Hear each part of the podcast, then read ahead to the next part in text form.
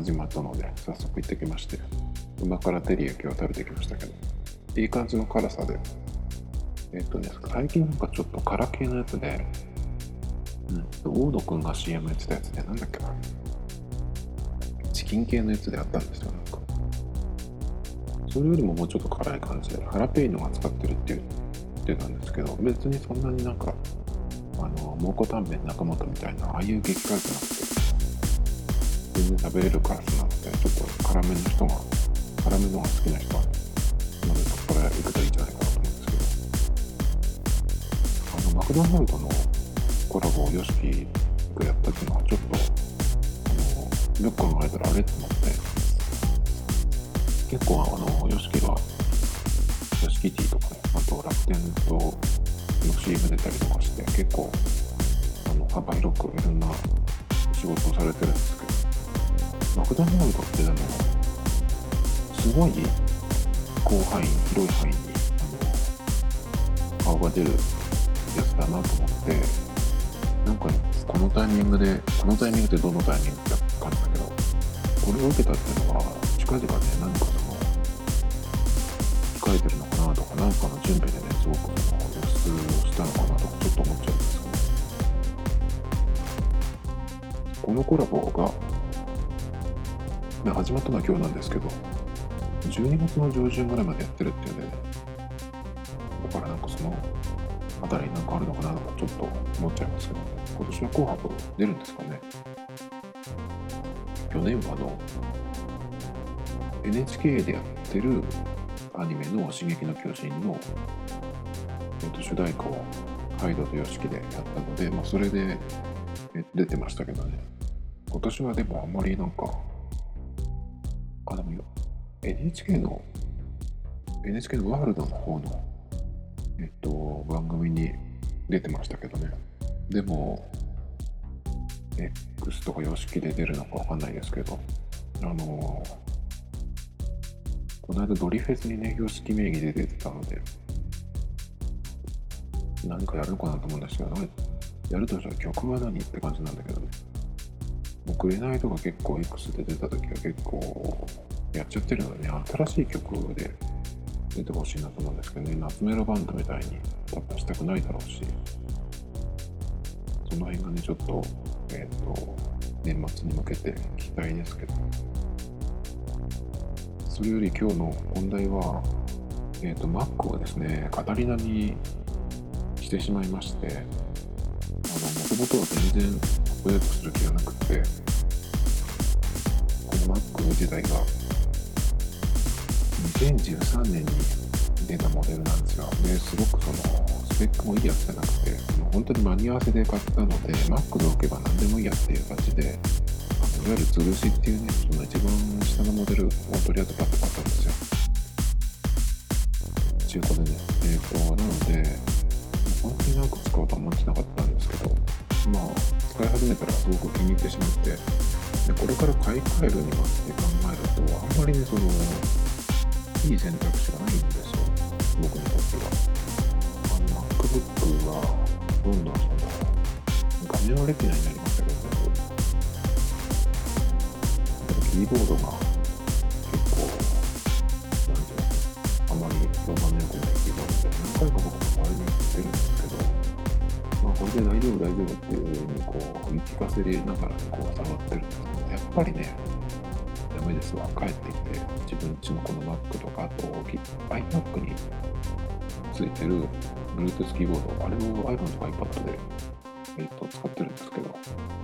それと比べるとね、かなりちょっと厳しいかなと思って。なので、ちょっとね、その辺も二の足を踏んでるんですけど、あとはポートの問題ですね。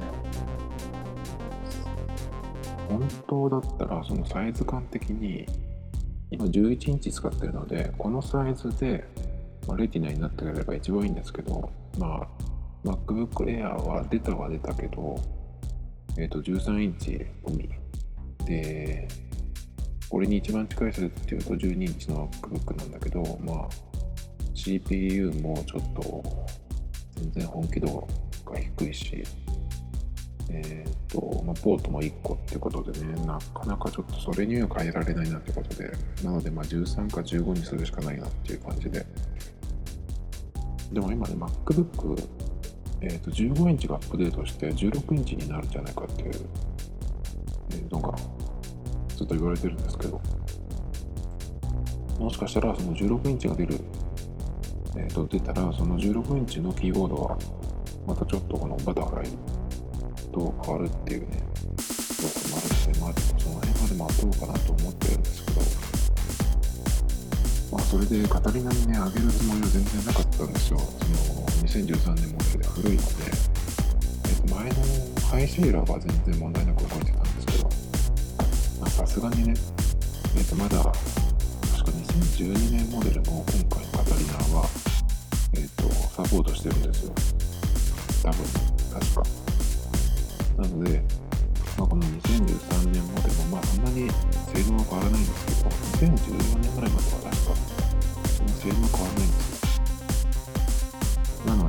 大丈夫だろうと思ってたんですけど、でもまあ、まだ、あの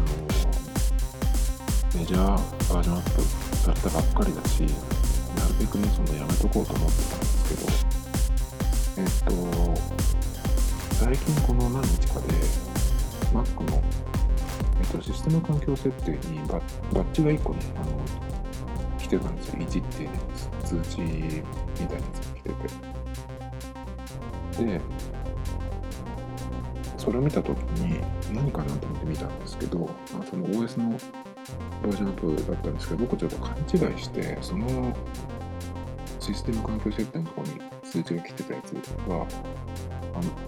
今のその僕がまこれまで使ってた High Sierra の最終バージョンのなんかセキュリティ的なパッチだと思ってしまってついに実行してしまったんですよ。でもよく見たらあの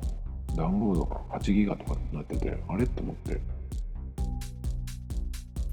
あれカタリナって新しい方だっけ？今のやつの名前だっけ？とか思ってる間にどんどんどんどんね始まってしまって最後のとこでやめとけばよかったんだけど、まあ、ダウンロードしたとこで消すっていうねにすればよかったんだけどまああいいかとなってやっちゃったんですよ。そうしたらですねえっと激重でちょっとねまともにこれ使えないんじゃないかなっていうのも Mac でえーと、OS アップデートしてこんなに重くなったのって多分何年ぶりかわかんないんですけどかなりかなりぶりなんですよ。後悔しましてですぐダウングレードしようと思ったんですけど今までにそのそういうことなかったのでダウングレードしたことがほとんどなくって。えっ、ー、と RPC の頃とかはやったことありましたけどで今ってそのディスクがないのでダウングレードしようとなったらどうどうなるかっていうとそのタイムマシンを使ってればその前のバージョンからバージョンに戻すってこともすぐできるらしいんだけど、ね、で僕タイムマシンを使ってないし Mac はねバックアップをしてないんですよ。本当にねあの保存するようなものが発生する使い方っていうのをしてなくって。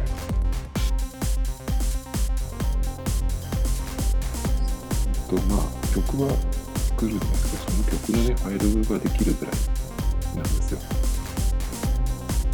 でまあ何かそのやってもメモとかに書くので、まあ、メモはね iCloud にバックアップされるのでえっ、ー、と特別ローカルでバックアップする必要はないんですけどなので、まあ、Mac もねその作業場として使ってるだけなのでまあ割とその今メインは iOS なので Mac をその iTunes につなぐって面倒くささもあるんだけど、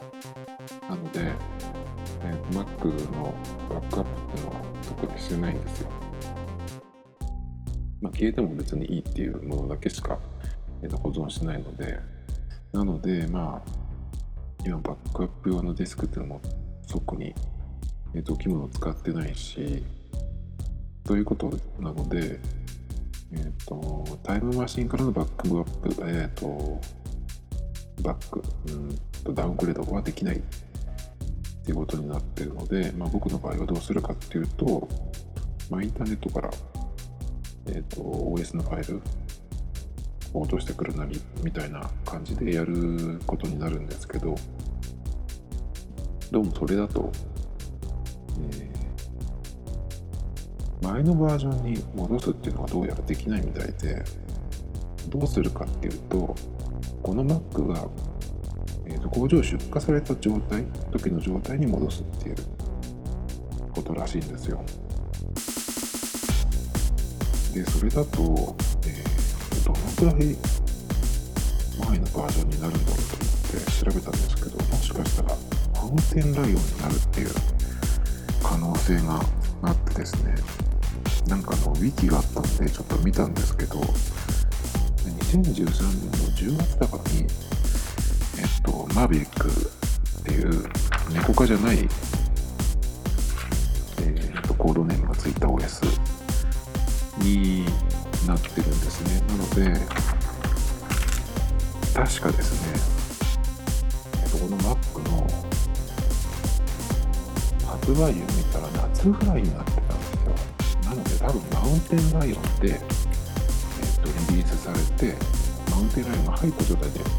発売されでその後に MAVEX に、えーと、アップロードしてるっていう風になってるんじゃないかなと思ってそうなるとですねどのぐらい、えっ、と例えばそのじゃあそのマウンテンライオンに戻しました。でそこからえっ、となんだっけ。1個前のハイシーラに戻るまでどのくらいやらなきゃいけないっていうかっていうと6個ぐらい戻るんですよね。だから6回アップデートしなきゃいけない。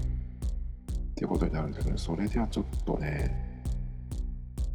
何時間かかるんだっていうかねそのそこまでうまくたどり着けばいいけど本当になんかまっさらな状態でどこまで iCloud に入ってるものが降ってくるからいいんだけどどこまでねその環境を自分で整えなきゃいけないんだろうってなんか新しいもの買ってそこにそのいろいろねまっさらな状態です入れていくっていうのだったらまだいいんだけどこの過去にね思いっきり戻ってね何年か。そうやっていくのはちょっと無理だなと思ってとりあえずねまあしょうがないってことでえっ、ー、と一回激重になったんですけどでもそのツイッター検索してたら一回そのセーフブートしてから再起動するとマシになったよっていう人もいたのでえっと、一回電源を落として、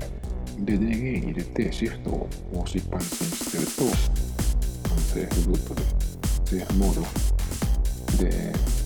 起動するので、で、それで一回ログインしたら、そこで、えー、とまた再起動をかけると、なんかそのマシになるよっていうふうになってますので、それを試してみました。そしたらまあ、マシになって、まあちょっとまあ、前のバージョンの OS よりはちょっと重たい感じもあるんですけどまあ全然全然っていうのは言いたくない。使えるかなっていうふうになったんですけどえー、っとねファインダーとかは大丈夫でした。ファインダーのそのなんだっけ切り替えも結構重たかったんですけど最初にやった時は、まあ、ZF ブートして再起動したらあのファインダーの動きとかそのデスクトップの切り替え、ミッションコントロールか、あの辺は全然大丈夫になりました。だけど、文字がね、文字入力が激重で、バーって打っていくと、2、3秒してからあの文字がこう、ババババッと打ったやつが出てくるっていう風になることがあって、でね、最初に使ってた時、ブラウザとメモだけだと、ね、ファンがすごくてね、まあ、そのアップデートの時に結構時間かかってるので、そこでね、あの、温まっちゃって、それが冷えてなくってっていうのもあるかもしれないんだけど、いや結構ね、イヤホンしながらやってたんですけど、久々にあんなすごいファンの音聞いたなと思って。まあ、Mac が古いからっていうのが一番だと思うんですけど、ちょっとね、えー、っと、きついなと思って。なので、まあ、いい機会なので、ちょっとね、Mac を使わないようにしてみようかなと思って。そうすると、まあ、Mac からいつでも離れられるようになる、まあ、練習になるかなと思ってで一応その Mac を使わないようにしてみようっていうふうになったのはいいけどその Mac が使えなくて困ることが当然出てくるわけですよ。で一番僕今困るのはメモですね。メモが一番使ってるのでで、まあ、読み書きで使えない。あでもまあ書きか。どっちかっていうと読む読む見るだけだったらまあいいけど。書く方が話にならなくなっちゃってるので。でメモはね結構このポッドキャストの、まあ、下書き何喋るかっていうのとかも一応そのバーッと書くんですよ。結構書くんですね文字数にして。でカテゴリーもまあそのメモがたくさん作ってていろいろ保存してるんですよ。でまあ作曲系のメモもあれば仕事のメモもあるしブログのねその下書きとか設定とか、まあ、読んだ本のメモとか読んだ本からのねメモもあるし引っ越しの時にこのメモを見ればいろいろ書いてあった思い出せるっていうメモもあるし、まあ、iPhone の買い替えの時にね何が必要だっけ何するんだっけとかあと、まあ、料理のレシピもあればなんか他の、まあ、tips 的なこともあるし困った時にここを見ればいいっていうねそういう、えーと、メモもあったりするんですよ。すごい使ってるでもともとこのメモっていうのはまずエヴァーノートを使ってた時代にあったものを結構ここに、えーと、移行してきてなのでもうかれこれエヴァーノートからえっ、ー、と数えると10年くらいの10年分10年弱ぐらい弱くらい分のメモが入ってるんですよ。といっても、そのエヴァーノートから移行した時とか、あとまあたまにね、見てこれはいらないだろうっていうのを整理はしてるんですけど、それでも現在で848個メモがあります。もっとちゃんと減らそうかなと思うんですけど、ここがね、減らせればね、結構その Android に行った時とか、えっと、楽になるんですけど、で、まあ、ほとんどその848個あるって言っても、ほとんどが何を保存してあるか覚えてないぐらいなので、まあなくなっても大丈夫なものが大半なはずなんですけど、だけど、まあ、さっき言ったみたいにね、その、何かっていう時に、えっ、ー、と、ここを見ればいいっていうようなメモも結構あったりとかして、あと、まあ、個別にそれをだから見ていったら、これやっぱ取っておいたらいいかなっていうふうになった方が結構そういうものが結構あったりするので、まあだからここまでね、消さないで来てるんですけど、まあでも10分の1くらいにはしたいですね、できればね。で、他にはまあメモ以外だと、やっぱり GarageBand、今もこのポッドキャストを GarageBand で、えー、と撮ってるんですけど、昨日ね、その GarageBand に直で、えー、と喋ってるのを録音するっていうのを始めたばっかりなんですけど、それでね、えっ、ー、と、今日はとりあえず、まあ、りながら、語りだにしてしまって、まあ、できるかどうかっていうテストも兼ねて今やってるんですけど、あと、まあ、BGM 作りもこれで結構やってるので、これがね、使えなくなると結構困ります。なんだけど、そう、 GarageBand iPhone にもあるんだけど、やっぱりね、Mac の方が使いやすいし、まあ、MIDI キーボードを使って、曲作るっていうのは今のところやっぱりな iPhone でもできなくはないんだけどやっぱりね Mac の GarageBand の方が全然いいのでちょっとこれが使えなくなるときついかなっていうのはこの2つですね大きく分けると。まあ今のところはその文字入力はね全然ちょっと困っちゃうんですけど文字入力ぐらいねなんとかなると信じてるんですけどねこの今後のアップデートでね。ブラウザは意外に大丈夫でしたでも結構そのブラウザって結構重くなりがちなんですけど、サファリでも大丈夫だったし、えっと、あと Chrome と Vivaldi を使ってるんですけど、Chrome はまだやってないけど、Vivaldi は一応全然大丈夫でした。最初に、えっと、セーフブートする前に、Vivaldi で、えっとね、10個ぐらいタブを開いてた状態で、えっと、一旦終了して、OS アップデートして、ビバルディまた開けて、そしたら結構重たかったんですけど、セーフブートしてから再起動したら、全然普通に見れたので、まあ、なんとかなるのかなと思思いたいですけどね。その辺今のところ大丈夫なので。まあ、あとはだから、文字入力ですね。そこさえなんとかなってくれれば普通にいけそうなんですけど、まあ、まだあの、バージョンアップしてから次のバージョンがね、まだ来てないので、iOS はね、13になってからもう2回ぐらい、と、アップデートが来てるんですけど、Mac はすごいですね。なんかその、インストール失敗した人のためのその救済みたいな、えっと、アップデートが来てましたけど、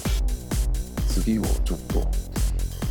って、次を入れてどうかなっていうところで、今のところね、今、この GarageBand なんとかなりそうなので、ちょっと一安心ですけど、なんですが、まあ、ちょっとこのままいくと、えっ、ー、と、困るので、早々に iPad Pro が必要かなと思います。それが手書きかっていう感じですけどね。iPad Pro も、えっ、ー、と、今10月23日ですけど、Apple の発表イベントやるよっていうのも来てないですね。なので、ちょっと今年はどうなるかわからないんですね。もしかしたら本当に今年出なくて、まあ、あの噂であったように、来年春、そのカメラがね、かなり変わったバージョンの iPad Pro が出るのか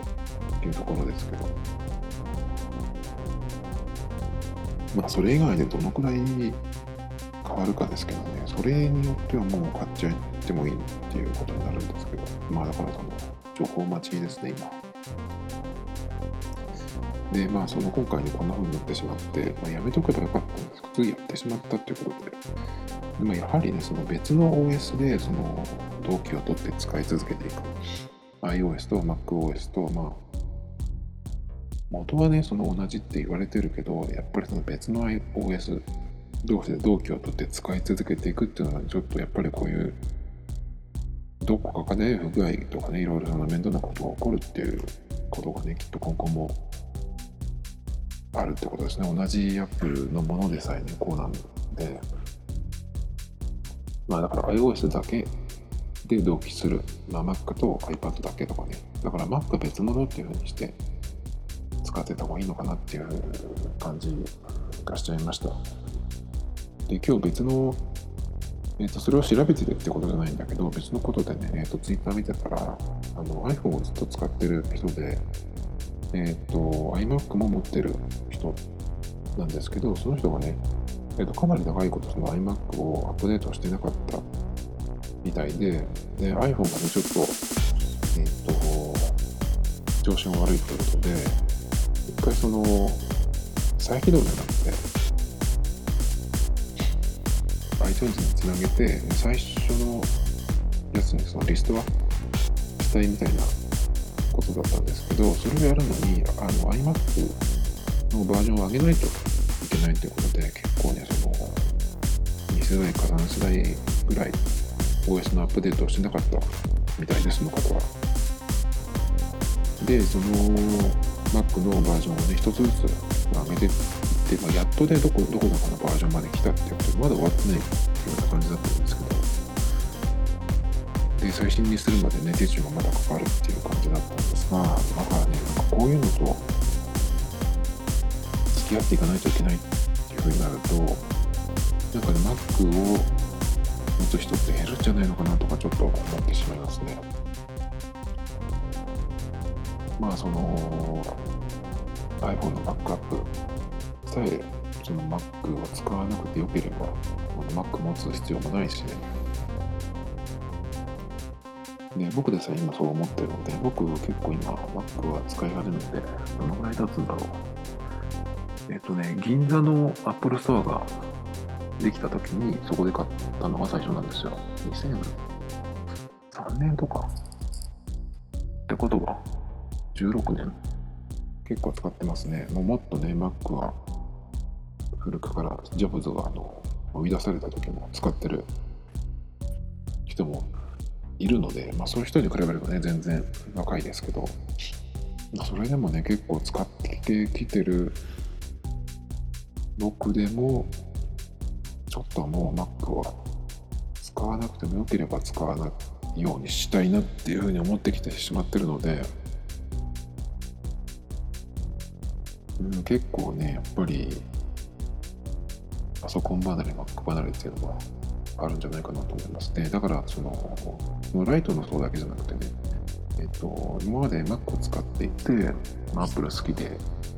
携帯は iPhone にしてっていう人でもね、うん、Mac は Mac もそのずっと持ち続けるっていうのはどうなんだろうっていう、えー、結構思う人も出てくるんじゃないかなっていうのはなんとなく思いました。だからね iPad Pro が最近その、まあ、今回の OS から外付けのストレージにアクセスできるやっとなったので結構ねこの方向でいくとえっ、ー、とまあ Mac がなくても大丈夫っていう風になるのかなっていう、まあ、iPhone のバックアップとかねあの iPad Pro で iPad Pro 経由で例えばそのハブをつなげて外付けのストレージ、まあ、iPhone からちょっと直接、えーと、例えば200ギガ以上。のマイクロ USB とか、まあ。えーと SSD のストレージに直接つなげてできればいいんだけど、バックアップって結構やっぱ OS がないとできなかったりするので、それがね、iPhone の Wireless でできればいいんですけどね、そういう風になれば結構 Mac を使うっていうのは、うんと、限定的になると思うんですよね。で、Apple 自体も Mac はあの必要だよって、これからもあの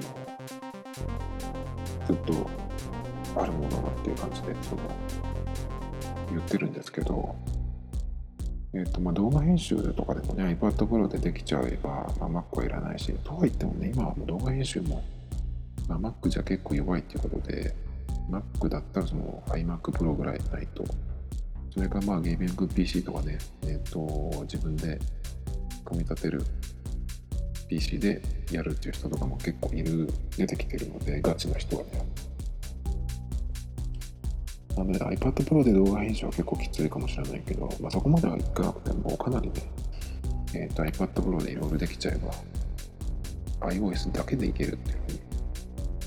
なるのかなと思うしまあでも Mac がそもそもそういう分野ではね結構 Windows に取られてるところもあると思うので Android に取られるところもこれからあるかもしれないですけどだまあ同じメーカーのものなので、まあ、もうちょっとねスムーズに連携がいつでもできるようにしといてほしいなと思うんですけど、できる状態になってから、えっと、OS のアップデートすればいいんじゃないかと思うんだけど、その製品版で売ってるわけじゃないし、あの、Windows みたいな。なので別に毎年やらなくてもと思うんだけど、なんで毎年やるんで。その今のね、iOS13 がリリースされてから2回すぐ